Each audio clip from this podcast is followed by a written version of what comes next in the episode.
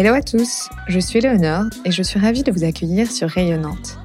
Dans chaque épisode de ce podcast, je donne la parole à des personnalités inspirantes qui contribuent à faire rayonner Nantes à travers leurs projets d'entreprise, associatifs ou culturels.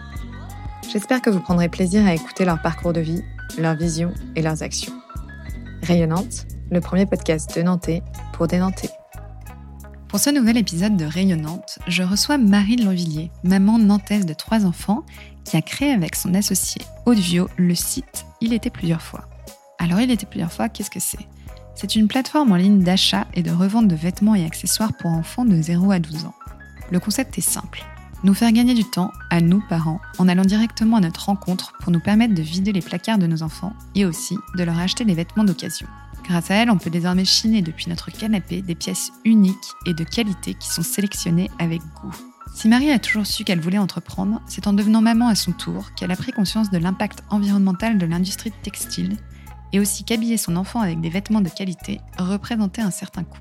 Dans cet épisode, Marie nous parle de son parcours, des débuts de l'été plusieurs fois jusqu'au succès qu'on leur connaît aujourd'hui, elle nous livre sa vision de l'économie circulaire, ses conseils et son quotidien de mumpreneur et nous partage ses bonnes adresses nantaises. Un épisode inspirant et plein de bonnes ondes. Très bonne écoute Hello Marie, je suis très heureuse de te recevoir aujourd'hui pour ce nouvel épisode de Rayonnante. Alors ensemble, on va parler d'Il était plusieurs fois, la plateforme en ligne que tu as créée avec ton associé Aude et qui est aujourd'hui la référence pour les vêtements et accessoires de seconde main pour les enfants. Mais avant de parler plus en détail de ce projet et qu'on revienne sur ton parcours, j'aimerais qu'on commence par parler du marché de la seconde main. Est-ce que tu pourrais nous expliquer ce que c'est et nous dire pourquoi, selon toi, il y a un tel engouement aujourd'hui pour ce marché?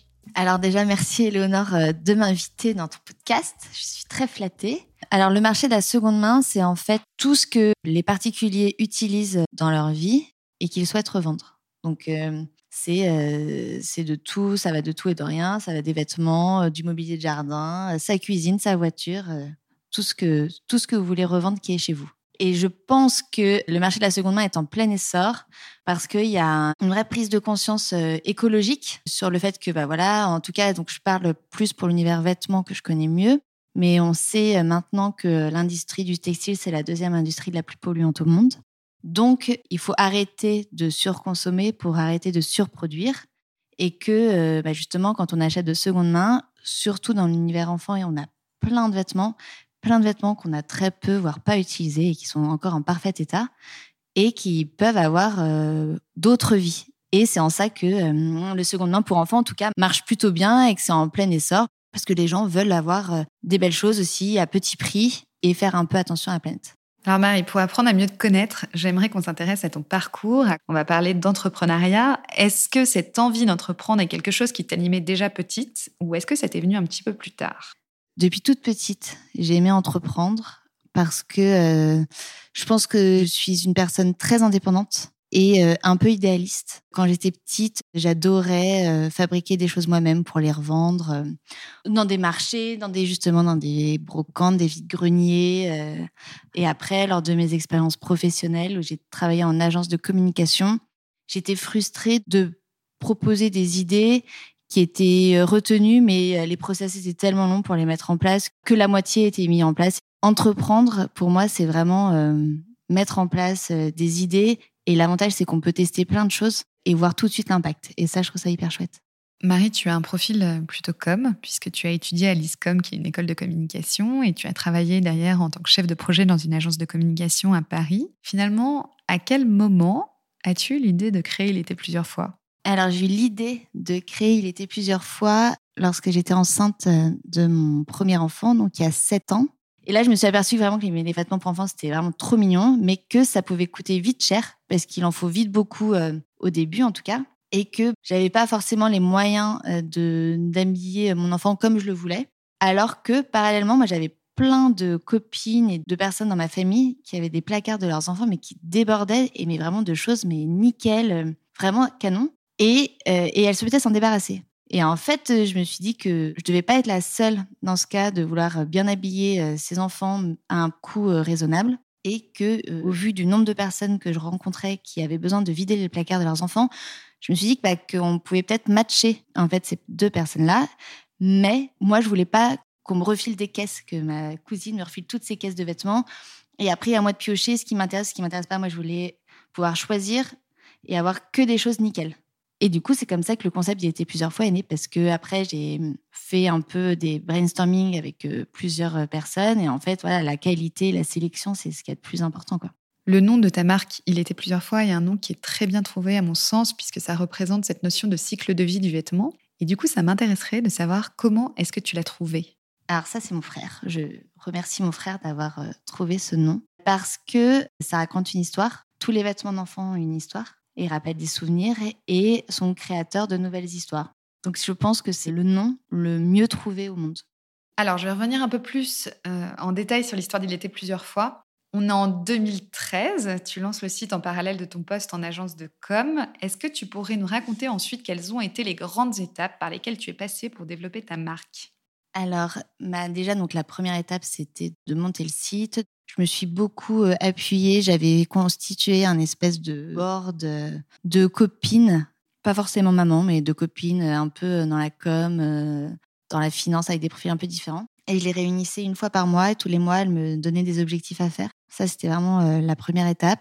Une fois que le concept a été défini et tout, après, je me suis déplacée chez les parents pour aller récupérer de la marchandise. Je me rappelle qu'au début, je mettais 100 articles en ligne par mois, alors que maintenant, on en met 300 par jour, euh, voire même beaucoup plus. Après, donc ça, a commencé à bien prendre. Que voilà, j'étais vraiment plus en phase de test. Je suis, j'ai déménagé à Nantes en 2015, et là j'ai organisé des goûters de maman pour me faire connaître à Nantes. Et là j'ai rencontré ma future associée Aude. Ça a été un peu euh, la rencontre de ma vie professionnelle puisque euh, on a des profils hyper différents mais très complémentaires. Et du coup, grâce à grâce à notre association, on a pu vraiment beaucoup plus professionnalisé. Euh, il était plusieurs fois. Et c'est grâce à notre association qu'on en est là aujourd'hui. Et une fois que tu as rencontré Aude, du coup, quelles ont été les étapes euh, de développement d'Il était plusieurs fois? On a refait notre site. Ça, c'était ce qu'au départ, c'est moi qui l'avais fait. Donc, euh, c'était comme je suis pas du tout tech, c'était pas très qualitatif, on va dire, mais ça, bon, ça avait le mérite d'exister. Après, on a remis tous les process en place pour essayer que toute la chaîne, entre guillemets, logistique, parce que nous, comme chaque pièce est unique et comme on a beaucoup de stock, il fallait quand même que ça aille vite. Donc, on a remis ça en place. On a pris des locaux, donc chez son beau-père, que je remercie encore infiniment, de nous avoir prêtés pendant deux bonnes années. Donc, ça, c'était bien chouette. On a créé un showroom, justement, dans nos bureaux pour que les gens, les Nantaises, puissent venir nous voir. Donc, ça nous a bien fait connaître. Après, bah, on a commencé à recruter parce que ça marchait de plus en plus. L'autre grande étape, c'est qu'on a rencontré Rob Spiro d'Imagination Machine, qui est un accélérateur de start-up qui nous a fait confiance et qui a voulu euh, justement nous suivre. Et depuis, bah depuis, on a, on a nos propres bureaux. On a maintenant euh, bientôt 600 euh, mètres carrés à Chantenay d'entrepôt. On a associé un CTO pour toute la partie dev. on est une équipe de 10 personnes. Voilà, et quand je disais qu'au départ, je mettais 150 articles par mois en ligne, maintenant, ouais, on en met entre ouais, 300 et 400 en ligne par jour. Donc, euh, tous les process ont, ont été beaucoup plus travaillés, beaucoup plus aboutis, on a beaucoup plus de place, et donc c'est génial. CTO, tu peux nous expliquer un peu euh, quel est son rôle? Son rôle, c'est de gérer toute la tech et aussi euh, de s'occuper de la stratégie web, entre guillemets, parce que nous, on peut avoir plein d'idées, mais qui sont absolument pas réalisables. Donc lui, il nous canalise un peu et puis nous dit, bah en fait, ça, on peut pas trop le faire, mais ça, on peut le faire de façon différemment. Donc on va réfléchir ensemble et c'est c'est plutôt hyper agréable. Si je reviens un peu sur votre association, comment est-ce que vous répartissez les rôles euh, aujourd'hui? Alors Aude, elle est en charge de tout ce qui est administratif, recrutement, euh, et elle s'occupe beaucoup de toute la partie euh, vente des vêtements.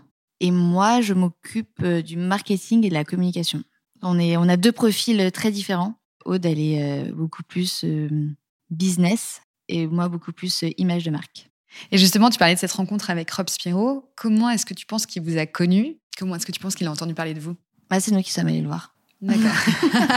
c'est plus simple. non, mais en fait, lui, son métier, c'est plutôt de créer des boîtes et nous, on sortait un peu du champ parce que nous, on avait déjà notre boîte.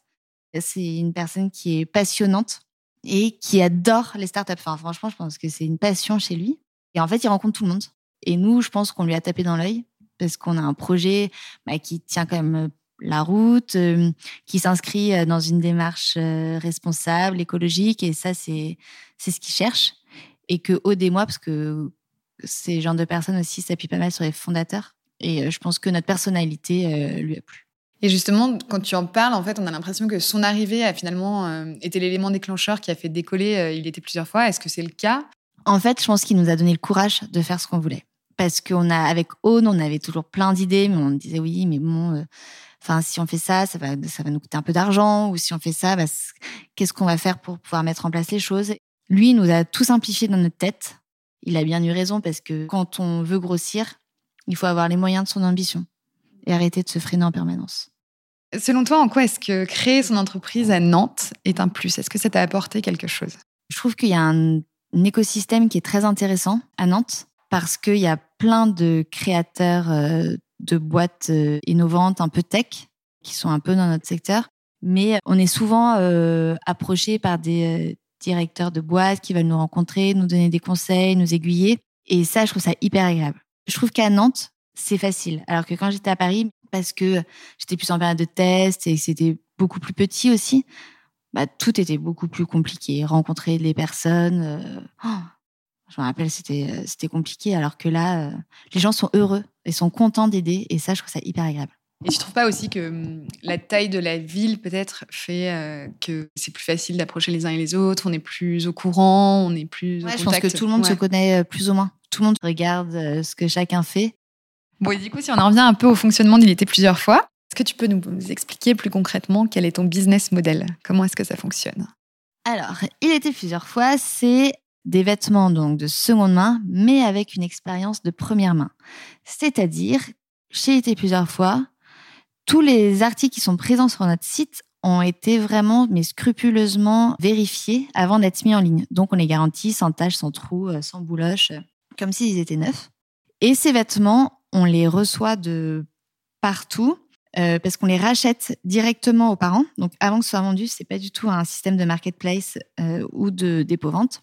Et donc, les personnes nous les, soit peuvent nous les envoyer à nos frais, soit on est en train de développer un réseau euh, d'ambassadrices partout en France qui vont chez les parents sélectionner les vêtements et qui repartent avec la marchandise et qui après se, se chargent en fait de nous, euh, de nous les renvoyer. Et donc, par exemple, si moi, je veux vendre demain mes vêtements et que je veux passer par votre ambassadrice, comment ça se passe? Je la contacte? Non, tu t'inscris en ligne.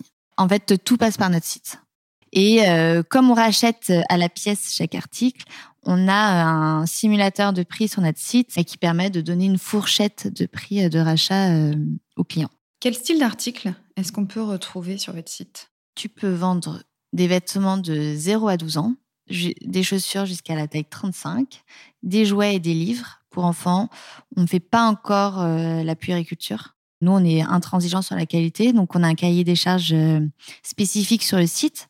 Et si tes articles correspondent à notre cahier des charges, tu as de fortes chances qu'ils soient rachetés. Et justement, tu disais que tu étais intransigeante sur la qualité. Est-ce que tu refuses beaucoup d'articles? Non, on n'en refuse pas beaucoup parce que notre cahier des charges est quand même assez précis. Du coup, les personnes font un vrai tri euh, quand ils nous envoient leurs articles. Et du coup, tu fais quoi des articles que vous refusez? Alors, au moment de l'inscription, la personne a choix, soit elle, euh, elle veut récupérer ses articles, soit elle accepte de les donner au secours populaire. Donc en gros, nous, tous les mois, on donne à peu près une tonne de vêtements au Secours populaire. Et justement, qui sont aujourd'hui vos clients? Ce sont principalement euh, des femmes, mais on a aussi euh, des papas, des grands-mères. Ça commence euh, à venir, ça c'est assez chouette. Enfin, elles sont vraiment partout en France. On a aussi pas mal en Belgique et un peu en Europe. Donc ça, c'est vraiment chouette de commencer à s'étendre. C'est plutôt des mamans avec des enfants qui ont généralement jusqu'à 8 ans, parce qu'on va pas au-delà du 12 ans. Et elles sont vraiment trop sympas, nos clientes. Je tiens à le dire parce que franchement, on a vraiment de la chance au quotidien. On reçoit tous les jours des messages adorables. Et on a vraiment de la chance d'avoir une communauté euh, aussi bienveillante. Je te posais cette question parce que autour de nous, il y a encore beaucoup de parents qui sont réticents à l'idée de, de vendre ou d'acheter des vêtements de seconde main. Qu'est-ce que tu pourrais leur dire pour les convaincre? Que pour ceux qui sont réticents à l'idée de vendre que j'ai envie de leur dire que leurs petits-enfants ne reporteront pas les vêtements, que chaque vêtement peut avoir des souvenirs, mais que euh, faut quand même pas oublier qu'il y a quand même une mode aussi euh, dans, les vêtements pour enfants et que s'ils s'en débarrassent, entre guillemets, pas maintenant, ils auront de grandes difficultés pour s'en débarrasser plus tard.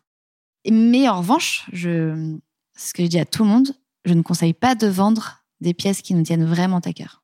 Pyjama de naissance, euh, une tenue dans laquelle euh, il a fait ses premiers pas, ça nous a marqué et tout, ça, je trouve qu'il faut les garder. Il faut pas que ce soit un déchirement non plus de vendre ces vêtements. Et pour ceux qui sont réticents à acheter, bah, j'ai envie de leur dire de tenter l'expérience y était plusieurs fois et ils seront convaincus. Tu penses que par rapport à d'autres plateformes, quelle est votre valeur ajoutée? La sélection. Parce qu'il y a beaucoup de plateformes où en fait euh, les parents postent directement les photos. Ce dont on se rend compte, c'est que la notion d'excellent état, pas la même chez tout le monde. Quand c'est le parent qui euh, met euh, en vente quelque chose, bah, comme je disais toujours, il y a un affect. Il va pas avoir une vision neutre de son produit. Donc, soit il peut le mettre cher, soit ça peut être, il peut y avoir un micro défaut, mais pour lui c'est pas grave parce que la pièce est, est tellement belle et signifie tellement de choses que finalement, euh, ça, c'est, ça reste secondaire. Alors que la personne qui va l'acheter, bah, elle a quand même, euh, elle, elle s'en fiche, elle a pas de souvenir dedans, donc euh, elle veut quand même juste un article en très bon état. Et pour les personnes qui veulent vendre leurs pièces, nous, on simplifie les démarches dans le sens où on récupère tout et on rachète avant que ce soit vendu. Donc, il n'y a pas besoin de stocker chez soi, il n'y a pas besoin de prendre des photos, pas besoin de répondre, pas besoin de là. Et que surtout, les articles, quand même, pour enfants, ça se revend pas hyper cher. Donc, euh, passer beaucoup de temps à négocier, à répondre aux questions, à aller à la poste, mondial relais et tout, bah, au final, est-ce que ça vaut le coup quoi? Et quels sont les moyens que vous utilisez aujourd'hui pour euh, recruter de nouveaux clients? On s'appuie beaucoup sur les réseaux sociaux parce que euh, on a une vraie communauté qui est présente. Le bouche à oreille, franchement, nous, nos clientes nous recommandent, donc ça, c'est assez chouette. Et avec nos ambassadrices, qui sont quand même un relais d'y été plusieurs fois dans toutes les villes où on a implanté. Donc, c'est assez, euh, assez important quand même. Aujourd'hui, vous avez combien d'ambassadrices? On en a 10. Et on est en cours de recrutement. Euh, en fait, on voudrait, euh, d'ici la fin de l'année, rayonner toute la France.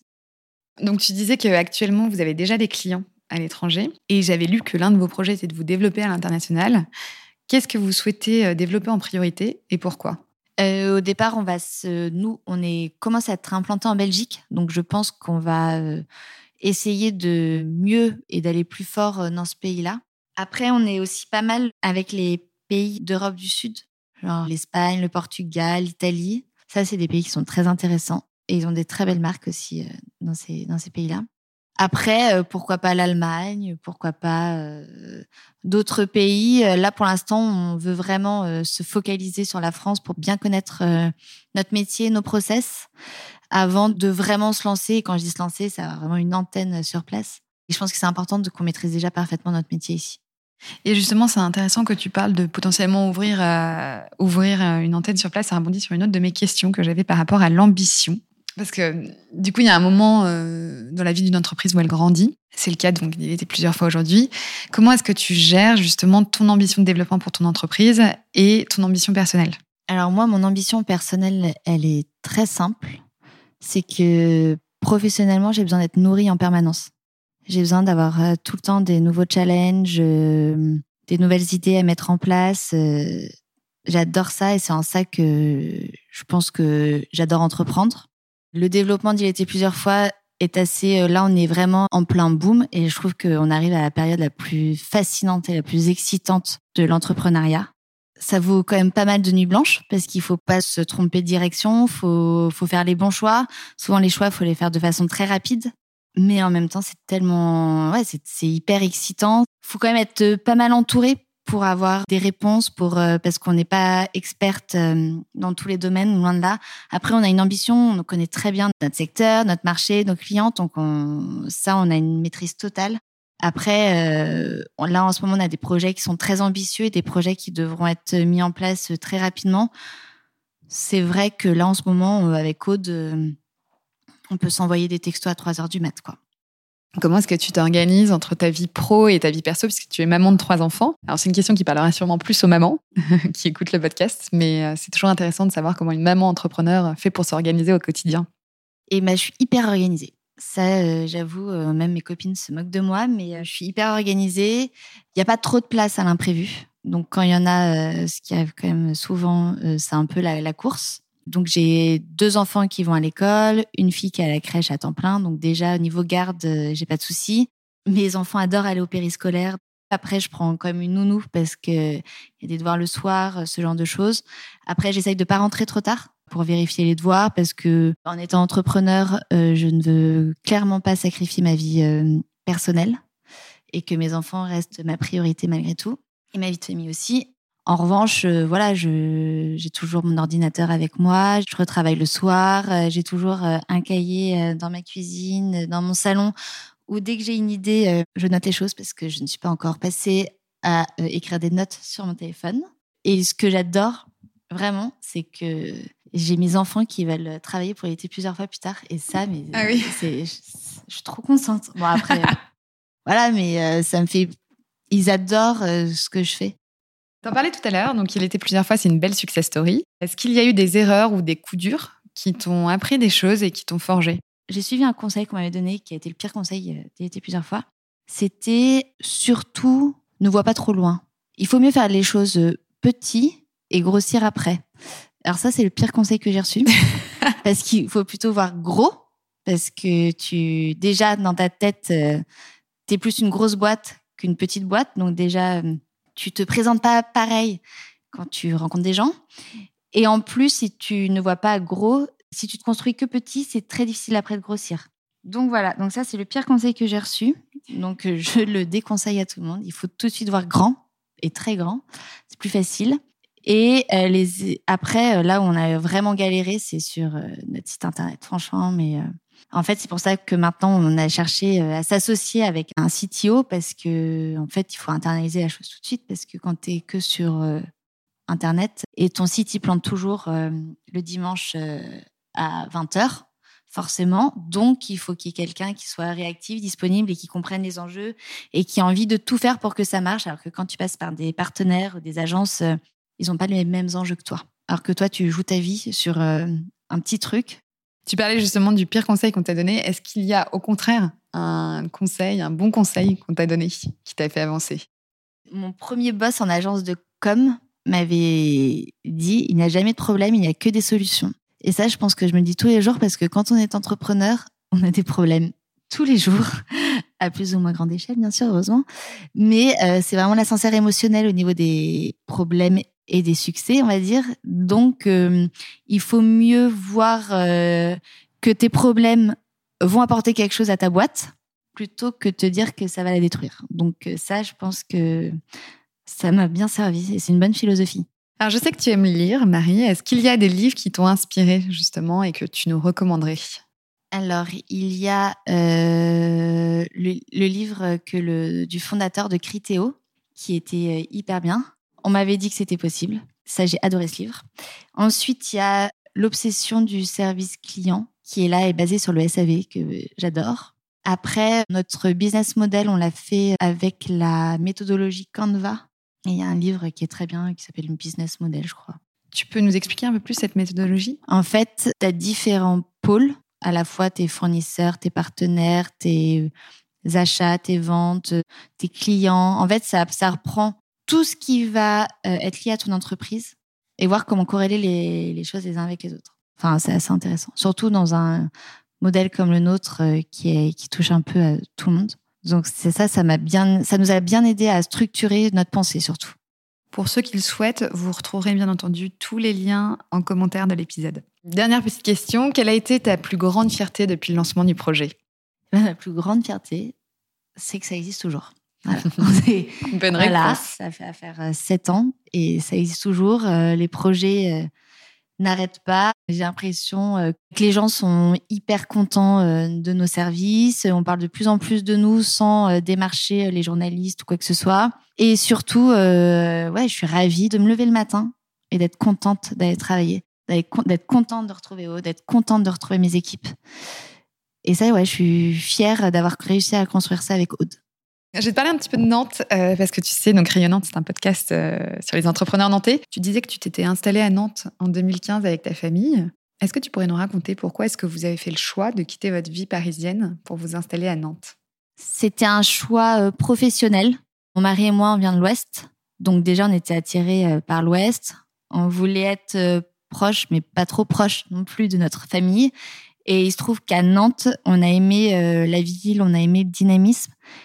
Et euh, voilà, mon mari a surtout trouvé un boulot euh, là, donc c'était parfait. Et qu'est-ce que vous aimez euh, faire à Nantes le week-end? On aime beaucoup se promener parce qu'on a la chance d'avoir des beaux parcs, vraiment vraiment sympa. En plus, on est très proche de la mer, donc c'est cool quand il commence à faire beau de pouvoir passer la journée à la plage sans se poser de problème. Ça c'est très chouette et on passe aussi pas mal notre vie avec nos copains. Voilà. Est-ce que tu as une ou des adresses fétiches que tu souhaiterais partager? Ça peut être des adresses de restaurants, de bars, de cafés, de boutiques. Alors, il y a un restaurant que j'aime beaucoup. C'est le Canopé, que je trouve très sympa. Donc, derrière euh, notre bureau, il y a un bar qui vient d'ouvrir, qui est dingue, avec une terrasse euh, super agréable qui s'appelle euh, Little Atlantic Bravery. Je n'ai pas, un très bon accent anglais. Après, j'aime beaucoup le Maria. Aussi bien pour euh, des soirées entre filles que euh, des déjeuners, c'est hyper sympa, je trouve. Bon, bah super, merci Marie. Je t'en prie, merci Léonore.